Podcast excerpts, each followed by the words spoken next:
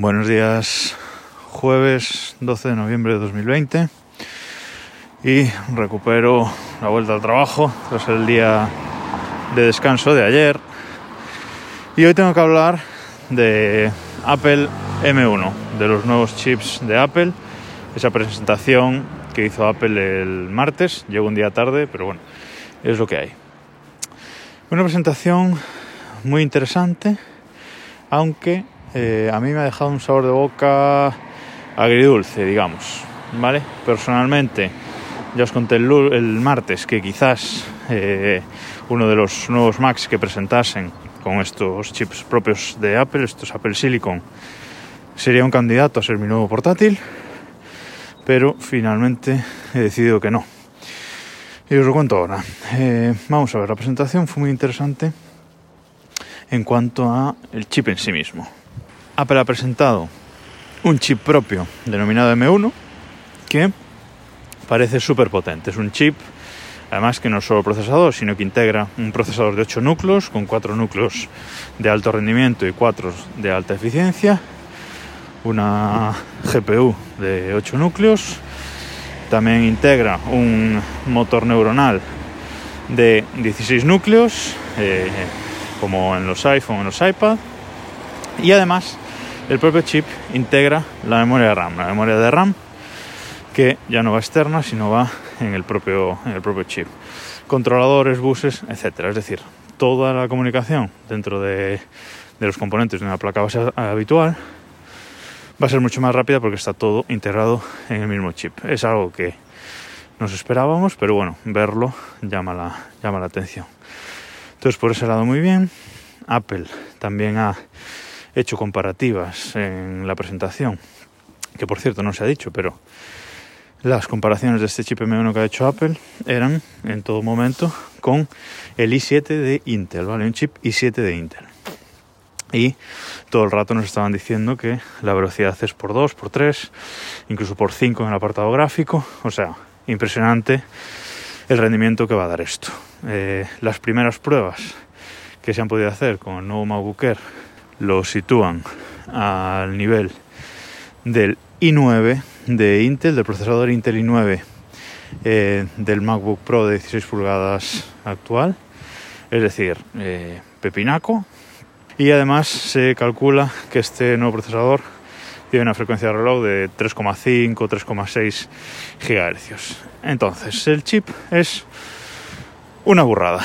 Eh, problema, porque me ha dejado un sabor agridulce. Bueno, se han presentado tres nuevos Macs, un MacBook Air igual que el actual, pero sin, ventilación, eh, muy bien. El un nuevo MacBook Pro de 13 pulgadas y un nuevo Mac Mini. Todos con el chip eh, M1. El MacBook Pro de 13 y el Mac Mini con ventilación activa. Vale, eh, esto aquí parece que hay tres, tres chips en realidad, ¿vale? El MacBook Air básico llevaría el M1 con eh, una GPU, un procesador gráfico de 7 núcleos. El siguiente modelo llevaría el procesador gráfico de 8 núcleos y luego estaría el M1 del MacBook Pro y del Mac Mini que lleva ventilación activa y esto hace que se pueda eh, forzar más. Es decir, estoy seguro de que la potencia eléctrica que se le va a meter al M1 del MacBook Air y al M1 de los otros dos va a ser diferente. Solo hay que ver el cargador que trae el MacBook que es de 30 vatios, y el cargador del MacBook Pro, que es de 61 vatios, ¿vale? Es decir, las baterías son prácticamente del mismo tamaño, pero eh, la potencia del cargador no, con lo cual no podemos tener un portátil enchufado y que gaste más batería de la que está cargando, con lo cual mirar el, adaptador de corriente es básico para saber la velocidad a la que va a funcionar el procesador.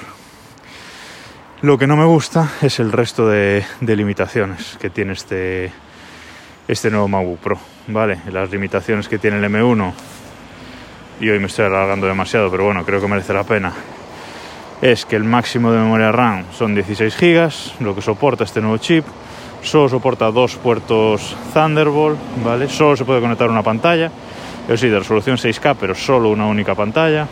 De hecho, el Mac Mini, que tenía cuatro puertos USB-C y dos puertos USB, lo han pasado a solo dos puertos Thunderbolt y dos puertos eh, USB, ¿vale? Por esta limitación. Entonces, bueno, no han cambiado el diseño, mantienen la touch bar, la cámara del MacBook Pro sigue siendo de 720p. Es decir, no es el chip lo que me ha decepcionado. Seguro que en rendimiento me sería totalmente suficiente para mí. Tengo un MacBook Pro Retina de 2003, 7 años y va como un pepino. De hecho, hoy todavía se actualizará a la nueva versión de MacOS Big Sur que sale hoy. O sea que en ese sentido no tengo problema y el nuevo chip me daría rendimiento suficiente. 16 GB me parecen suficientes, o sea, todo bien. Pero lo que me ha decepcionado para comprar ese nuevo MacBook Pro es que no lo han rediseñado, básicamente, y que tiene algunas limitaciones. Así que nada, a esperar al M2, seguramente un añito, y entonces sí, entonces sí que, que me tocará cambiar.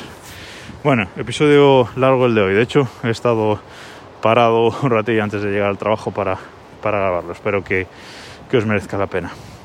Un saludo y nos escuchamos mañana.